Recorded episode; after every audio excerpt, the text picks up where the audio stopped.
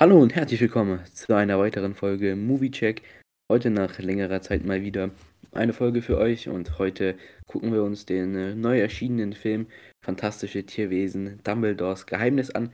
Das ist der dritte der Reihe und genau, den werden wir uns jetzt mal angucken und fangen wir an mit der Besetzung. Diesmal wird Grindelwald von Mads Mikkelsen gespielt, was in den letzten Filmen nicht der Fall war, wo Johnny Depp Grindelwald gespielt hat.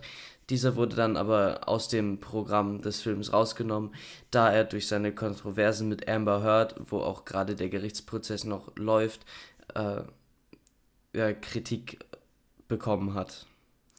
Genau. Äh, sonst haben wir, wie in den letzten Filmen, äh, Eddie Redmayne als Newt Scamander, äh, Jude Law als Albus Dumbledore. Wir haben Dan Fo Fogler als Jacob Kowalski. Ja, und das sind so die wichtigsten Rollen im Film, würde ich jetzt erstmal behaupten. Genau, genau machen wir ähm, weiter, um was. Ja, was ich noch Film ganz kurz hinzuf äh, was ich noch gerne hinzufügen würde, ist Ezra Miller, der nämlich Credence spielt. Ähm, da kam ja im zweiten Teil raus, dass er ein Dumbledore ist und er war, finde ich, im dritten Teil auch eine sehr, sehr wichtige Rolle. Äh, gerade aus, gerade auch durch die Entwicklung, so die er da durchgemacht hat durch ähm, das Ganze als erstes als eben ein Obscurus, äh, Obscurus, wie heißt es genau, und wie er dann halt zu Grindelwald gefunden hat und dann halt später äh, wieder gut geworden ist sozusagen. Und ja, jetzt geht's weiter mit was in dem Film passiert ist. Genau, ähm, zu Ezra Miller kann man auch noch sagen, dass er ja auch The Flash gespielt hat und da auch jetzt nochmal verhaftet wurde.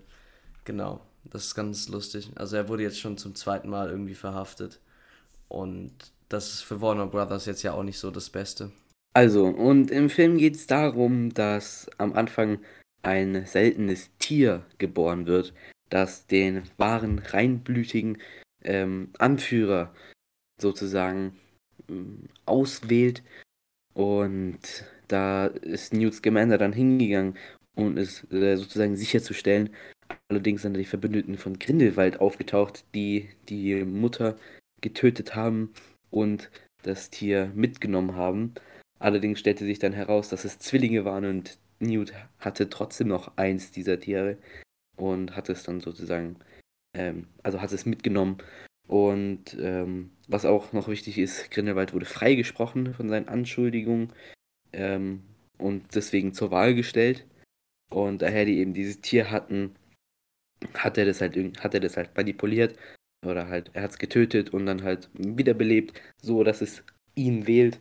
Und dann, wie es halt so ist, kurz vor knapp, wurde natürlich alles dann auf, äh, ja genau, aufgedeckt und das Zwillingsding konnte dann den richtigen Anführer auswählen. Und das war jetzt so grob die Handlung davon. Und jetzt kommen noch ein paar wichtige Sachen, die uns auf jeden Fall aufgefallen sind. Und ja. Genau, was uns nämlich während dem Film aufgefallen ist, dass wichtige Sachen auf Deutsch im Film sind. Also es ist jetzt nicht so, dass du Untertitel siehst oder sowas, sondern man sieht wirklich die einzelnen Sachen auf Deutsch. Das ist für den Film, glaube ich, auch eine Besonderheit. Das wird so nicht in jedem Film gemacht von Warner Brothers. In Batman jetzt zum Beispiel nicht. Ähm, es gibt so diese Nachrichten über Spiegel dort in diesem Film und die wurden auf Deutsch übersetzt. Und da gab es dann anscheinend ein für jede Sprache ein Visualized Team, was das halt gemacht hat. Das äh, finden wir, oder finde ich, sehr interessant. Genau, und auch die Liebe zu kleinen Details, wie die bewegen, sich bewegenden Fotos überall, die man sieht und auch, wie angesprochen, schon die übersetzten Zeitschriften, Namen an irgendwelchen Gebäuden, alles, das sind einfach Details, die zwar klein sind, aber auffallen und so viel ausmachen, denn man hat nicht immer einen nervigen Untertitel durch den Screen laufen oder da aufploppen, wenn da irgendein Schild im Hintergrund ist, das wichtig ist, sondern da wurde sich die Mühe gemacht und das Ganze wurde übersetzt. Das hätte ich mir für The Batman vielleicht auch gewünscht, gerade in den Briefen, die er von dem Riddler bekommen hat, hätte ich das echt toll gefunden, wenn es da auch eine deutsche Version von gegeben hätte. Oder natürlich auch in anderen Sprachen. Ja. Ähm, so viel Aufwand ist es jetzt, schätze ich mal, auch nicht. Und ja, auch. Also, du brauchst halt für jede Sprache ein Team. Genau. Das ist halt dann doch wiederum schwierig, aber die Filme werden ja auch nicht in so vielen Sprachen tatsächlich synchronisiert. Also ähm, in vielen Ländern laufen die einfach auf Englisch äh, ja. mit Untertiteln oder halt in einer ähnlichen Sprache. Oder ja, ja, in einer ähnlichen Sprache wie zum Beispiel Spanisch, wobei Spanisch und Italienisch jetzt ähm, natürlich beide synchronisiert werden, aber sowas zum Beispiel, dass gewisse Ähnlichkeiten haben, was die einen verstehen, dann wird das äh, natürlich nicht in allen Sprachen übersetzt, weil es auch Geld ja. kostet. Und da haben wir ja auch als Deutschland jetzt quasi Glück, dass wir so eine große Synchronsprecherbranche haben, dass wirklich jeder Film auch in Deutsch rauskommt. Ja, genau, das sollte man auf jeden Fall wertschätzen. Und apropos große Community, wir haben, wir sicherlich wisst, Social Media Kanäle und da ist die Community nicht so groß und wenn ihr mal Lust habt, checkt auf jeden Fall nach der Folge unser Insta und andere Plattformen aus. Das ist alles verlinkt. Da führt es euch zu einer Website, zu unserer Website und von dort an findet ihr Links zu den jeweiligen Social Media Accounts. Nur um das nochmal gesagt zu haben. Genau, äh, machen wir jetzt erstmal weiter auch mit der Rezension des Films wie war der Film und was war nicht so gut? Ich würde sagen, der Film hat relativ okay abgeschnitten. Auf kino.de hat er 3,4 von 5 Sterne, was finde ich sehr gut ist. Ähm, Filmstarts sind es 3,4 von 5, was dann wieder ja, ein bisschen schlechter ist. Und bei einer anderen Plattform sind es 6,5 von 10.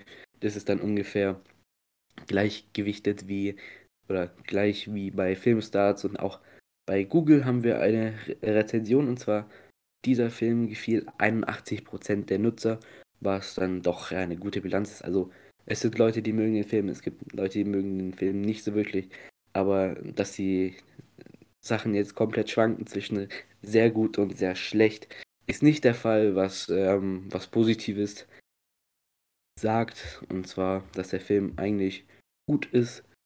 Und ja, dem kann ich mich auch anschließen. Ich finde, das war der spannendste Film von den drei. Ähm, der erste war natürlich so mehr ja, die Einführung allen. Da fand ich den zweiten dann wesentlich besser. Und der dritte, der toppt es nochmal ein bisschen. Und damit bin ich persönlich sehr zufrieden und ich freue mich auf die weitere Fortsetzung. Genau, äh, ich fand äh, den Film auch sehr, sehr gut. Es war ein sehr, sehr guter Film, den Warner Brothers da uns gegeben hat. Äh, es war alles sehr schön, die Kameraschwünge, Kamera-Movement, ich weiß nicht, ob man das so nennt, äh, war auch sehr, sehr schön. Genau. Es war auch teilsweise lustig. Teilsweise hat es durchaus eine ernstere Meinung dahinter. Es war sehr abwechslungsreich. Ich fand den Film echt schön. Genau. Und den könnt ihr momentan noch im Kino angucken. Da, wenn ihr auf Google geht, wird euch da direkt vorgeschlagen, wo ihr das angucken könnt.